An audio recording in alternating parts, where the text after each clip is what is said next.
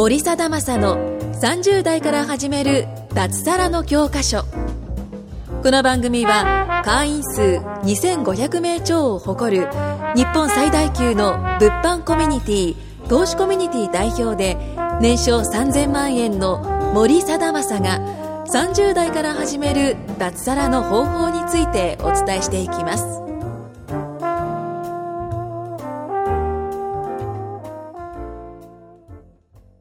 森貞正の30代から始める脱サラの教科書第45回目ぐらいの収録を始めたいと思います。よろしくお願いします。お願いします。じゃあ今日はですね、若田むとですね、あの秘書の話をしようかなと思ってます。はい。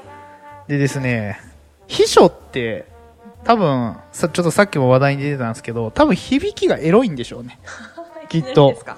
いや、多分。いや、もう秘書って言うだけで、いや、僕秘書二人いるんですよ。はい。一人は男、うん。一人は女性。うん。なんか女性のイメージはありますね、でも。そう、女性のイメージあるでしょ。はい。で、あのね、まあ、えっと、一人はネットで依頼することが多い。ほぼ合わない。全く、てか、全く合わない。お男性の方は。ああ、はい。その子は、えっと、なんだろうな、いろんな、なん、うーんと、いろいろやってくれてるっすね。事務処理系、なんかその、記入するとか、はい。うーんと、なんだろう。シートに記入するとか、なんかその、管理？なんかいろんなものの管理をやってくれてて、もう一人の秘書はなんかスケジュール系とか、なんか店の予約とか、うんなんか本当に秘書って感じの、なんか。仕事を、事務処理っすね、やっぱりね。はい二人ともやってくれてるんですけど、うんで、その女性の方は大阪に住んでて、僕も大阪だからよく会うわけなんですよ。はい。うん、で、やっぱりね、二人で、僕が唯一、うん。僕会食がむっちゃ多いんですよね。はい。で、二人で飯食いに行くとかほぼないんですけど、唯一二人で飯食いに行くって言ったら秘書、その女性の秘書と行くわけなんですよ。はい。で、やっぱりね、なんかね、いろんな方々でね、なんかできてるんじゃないかとかいう話にはなりますね、やっぱりね。あでももうね、もうこれ、ちょっと多分本人聞いてないと思うんで、もう言ってしまうとね、もう本当に全く興味なさすぎてやばいっす。いや、本当に。あ、そうなんですか。いやー、女性と、だから結婚してるんで、お互い。ああ、はい。え、でもその、なんか、秘書と不倫みたいな。うん、もうそれもうビデオじゃないですか、完全に。まあ、え？なんかでも、そのイメージありますけど。イメージ？はい。なあ、みんなイメージだよね。え、でも秘書は、あ、でもね、若ちゃんはね、秘書には向いてないよ。間違いなく。間違いなく向いてないよ。あのね、レスポンスが早い人じゃないと無理っすね。レスが遅い。レスが早くないと、あ僕の秘書は両方ともレス超早いですね。そこが滞るとか、その他、他のこう、ことをやってるっていうのは、あんまなんかこう微妙っすね。やっぱこう、事務処理能力が高い人じゃないと秘書に向かないっす。うん。うん、うん、うん。あとはなんかその、どっちかっていうと自分で考えるよりも指示してもらった方が楽なタイプの方が秘書には向いてます。はい、はい。うん。まあまあどっちかっていうと、まあ、うん、秘書向きではないっすよね。本当ですか？うん。でじも確かに、まあ、よなんていうか、あの、まあ、創造性というか、自分でこうしたらもっといいかもみたいなことより、うん。もう、その指示したことを、もうとにかく早く正確にやるっていうのがうん求められる感じがします。まあそうっすね。まあそ、うーん、まあ、あとは、なんかこの気づく秘書は、僕のその女性の秘書は超優秀で、あの結構気づいてくれるんですよ。僕はミーティングに、今日の朝もそうだったんですけど、ミーティングでお起きてたんですよね、7時半。で、でただその、娘を抱っこしてたから、はいあの、出れなくて、出れないっていうか、その、2分ぐらい遅れてたんですよ。はい。じゃあ、なんか、電話かかってきて、森さん起きてますみたいな。要するに寝てるかもと思って、こう、起こしてくれるわけですよ。別に指示してないのに。はいなんかそういうのはすごい優秀っすよね。うん。もしかしたらなんか寝てるかもな、みたいな。まあ、たまに寝てる時もあるんですけどね。いや、でも、そこまで気をうん使って。やってくれるのはありがたいですね。あとは二日酔いの時とかに、あの、本当今日、明日やばいから起こしてっていうことはありますね。何でも屋さんですね。いや、結構何でも頼みやすいですね。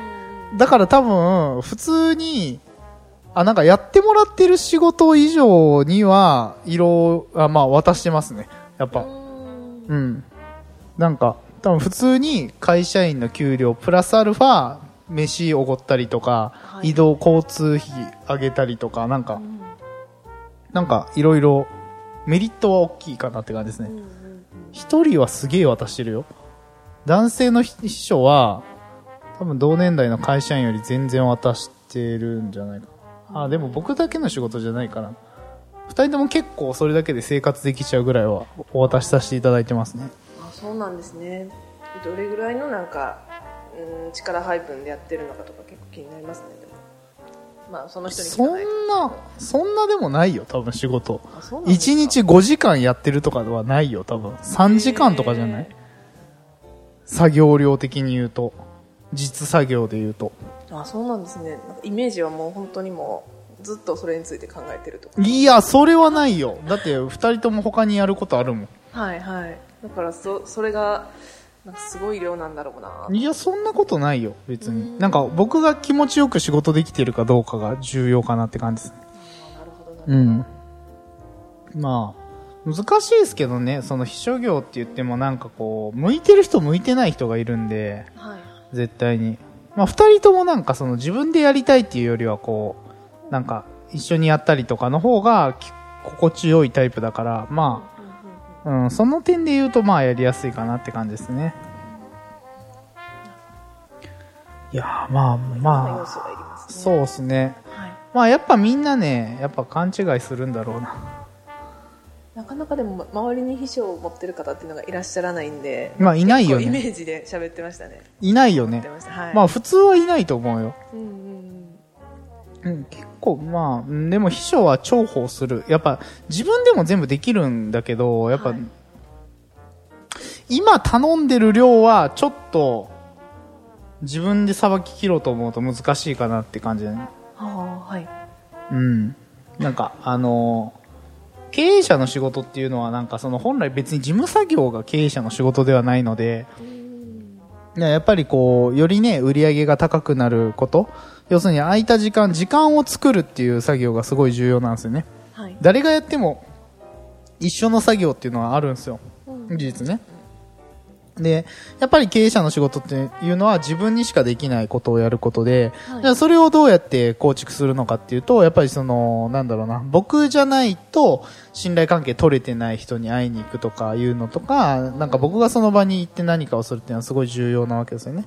ただ今日このポッドキャストを撮るのも、な、ななんか森の代理ですみたいな感じで来られると結構微妙じゃないですか。そうですねってことはやっぱそれをアウトソーシングしていかないとダメで、だからやっぱり僕がやってるこう、えー僕がお願いしてる例えばそのスケジュールを入れるって別に誰でもできると思うんですよね。うん、とか、あ、まあでも、そういう意味では奥さんにもちょっと手伝ってもらってますね、最近は。結構、だ税金関係をかなり手伝ってもらってますね。ああなるほどうん。さすがにちょっとね、なんか税金関係は大変、その、なんか、領収書まとめたりとか、はい税理士の人に書類提出したりとかいうのは、ちょっと手伝ってもらってますね。うん奥さんにも。なんかまあその辺はもうしゃあないかなと思ってて。はいやっぱなかなかね、その事業を全部一人で回すっていうのはかなり難しいですね。そうですよねうん。も売上規模が大きいからね、僕の場合は。うはいあとまあやってる内容とかもですねもう何何百人分やってるんだろうみたいなまあまあ確かにね、請求書だけで200枚とか来ますからね。結構やばいっすよ。200人とやってる200人ぐらい、まあまあ多分それぐらいだと思いますよ、本当うに。ん一緒にやってるパートナーの数で言ったらね。はいまあ、うん、だからまあそれをこう処理しようと思うと、やっぱ一人で別にできなくはないけど、他のことできなくなっちゃうんで、はい。うん、だからやっぱしっかりこうね、うん、やりとりしながらやっていかないとちょっと危険かなとかは思うんですよね。まああのまあそうですね。秘書を雇うタイミングというかそういうのってなんかありますか？もうそろそろみたいな。あーなんか、他のことに時間使いたいなって思った時じゃないですか。これは誰かに任せて他のことに時間使いたいなとか、はい。例えばこれをやってたがあまりにどっかに行けなかったとか、誰かと飯食いに行けなかったとか、なんかそういうのが起こってくると、はい。あの、雇った方がいいかなってう感じです。ん。もうそろそろちょっと自分の行動うんが限界になってきたっていう時ですね、まあ、一番いいのは最初からやっぱりその右腕じゃないですけど、こう、はいなんか育てておくというか、あの仕事を依頼できる人をいっぱいこう増やせる環境に身を置いとくのは結構重要。うんうん。雇用されると、まあでもむ難しいのはその秘書になるとデメリットもあるからね、やっぱりね。その自分でコントロールできなくなるんで、やっぱりそこはデメリットとしては結構あるかなとは思ってて。うんでもまあ、僕の場合、僕の秘書たちは、まあ秘書二人は、なんか多分その一緒に仕事をすることによって、その別にお金だけではない価値は感じてくれてるはずなんで、はいうん。なんか、うん。その女性の方はよくご飯行ったりとか、ビジネスを教えたりもしてるし、もう一人の方はなんかこの前イタリア行ったら、そのお土産でビトンのなんか、うんものをあげたりとか、なんかまあそういうのがあったりとか、多分相場より結構多く渡したりとかもしてるし、ああそうなんですね。うんまあなんか、まああとコミュニケーションですね。毎日やっぱ連絡は取るんで、その辺は結構重要じゃないですか、多分。うーん確かに。いや、うん。多分まあまあ森さんの下でこう仕事するっていうのはすごいお金以外に価値があると思いますね。いろいろ。まあ勉強にはなるって言ってくれてるんで、うんそれは思います。あんまり二人とも、あの、なんか指摘したことはあんまりないです。ああそうなんですね。これはこうした方がいいっすねとかぐらい。で、あんまなんか、これ、うーん、なんか、なんか怒る、怒るっていうか、なんか、いや、これないっしょ、みたいな。なんかそういうやりとりは、あのーっていうのは、あるけどね。うん。まあ難しいですよね。やっぱその秘書、なんかそのプロ野球のチームとかと一緒でなんかこう、オール4番バッターでうまくいくかって言ったら全然そんなことなくて、やっぱこうチームでやっていくんでなんか適材適所が重要で、ああはいはいうん。そういう事務処理が向いてる人もいれば、やっぱりその、エースっていうかこうね、こう人間に出るのが、こう、いい人もいるし、それ適正なんですよね。うん。で、多分、今の僕の秘書たちに前に出るっていうか、営業を任せたりとかしても、多分その子たちの良さは輝かないんで、うんそこの適性とかが結構重要かなとは思ってますけどね。うん自分の強いところとか、その、ね、自分の、うん、生きるところっていうのをしっかりこう見て、うん、どうやるのかっていうのをこう、見定めるのは結構重要。適正ですね、やっぱり。ああれです。そうなったらやっぱそのつく社長との相性というかその性格的なもうあると思うよ、やっぱり。ううんん。やっぱやっぱ人それぞれ秘書って言っても、まあ、いろんなうーん人がいると思うんですけど、うん森さんの思う秘書のなんか条件みたいなのってありますか？まあやっぱ仕事早いことじゃないですか。仕事早いだけで十分だけどね、正直。うんうん仕事早い人じゃないとちょっと無理っすね。うん。ま僕が早いからね。あそうですね、うん。スピード感がちょっとなんかずれると嫌っすね。テンポがすごい悪くなるんで、はいはいはいはいなんかそこはかなり重要ですね。でそのしかもそのなんか別に事務処理って別にそのあんまり止まるというか止まる必要がないというかあのなんかうん。一個聞いたらはい。解決することの方が多いんでこれどうしたらいいですかって、うん。でそれがあの早いか遅いかだけだと思うんではい。うん。だからまあそういう感じの考え方っすかね。ああなるほど。なんか納得しましたまあ、あといろんなタイプがあって、僕の場合は自分が全部できることをアウトソーシングしてるけど、はい。あの、社長によっては自分があんまりわかんないことをアウトソーシングするパターンもあるんだよね。ああはい。その場合はなんかこう秘書がしっかりしてないとダメだったりとか。